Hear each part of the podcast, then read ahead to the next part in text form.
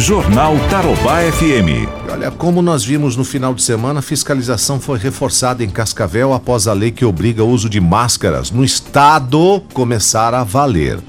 Pois é, a Vigilância Sanitária está fazendo ações de fiscalização uma vez por semana em Cascavel e quem não estiver com o acessório pode ser multado, como explica a gerente da Vigilância Sanitária, a Rosane Campial. Ela reforça que a multa é aplicada em caso de reincidência e o mesmo vale para os estabelecimentos.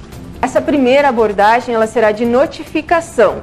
Né? Então, a pessoa física que for abordada num espaço ou via pública e ela estiver sem o uso do equipamento, ela estará sendo notificada e advertida verbalmente quanto a essa questão.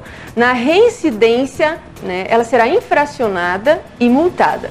E o estabelecimento, da mesma forma, será notificado inicialmente e, na sequência, se houverem novas denúncias né, de persistência né, e resistência ao uso da máscara, ele será infracionado.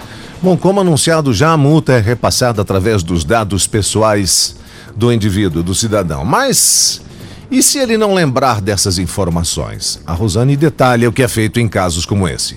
E aí temos situações, talvez, de indivíduos que não estejam portando documentos ou que possam passar um, um número falso né, de documento, ou não lembrarem do número também. É, os órgãos né, de, de, de, força, polícia quanto a, a guarda municipal, né, estarão conduzindo esses indivíduos até que alguém possa trazer um documento realmente que a gente possa concluir a notificação. O valor da multa, lembrando, varia de 106 reais a 533 reais para pessoas físicas e entre R$ 2.132 e R$ 10.660 para pessoas jurídicas. Mas algumas pessoas não concordam com a aplicação da multa. Pessoas como o seu Francisco Guevara Lopes, que é aposentado. Isso é palhaçada, tem muita coisa errada nessa coisa aí. Muita coisa errada que precisa ser corrigida, mas fazer o quê, né? Já a Vânia Cristina de Lima defende a lei. A zeladora já está adaptada à mudança e afirma que a multa é o único jeito de obrigar toda a população a usar a máscara. Eu acho que é bom, porque o brasileiro só faz as coisas se doer no bolso, né? Se não doer, não fazem. Eu acho que é bom, que daí evita também, né?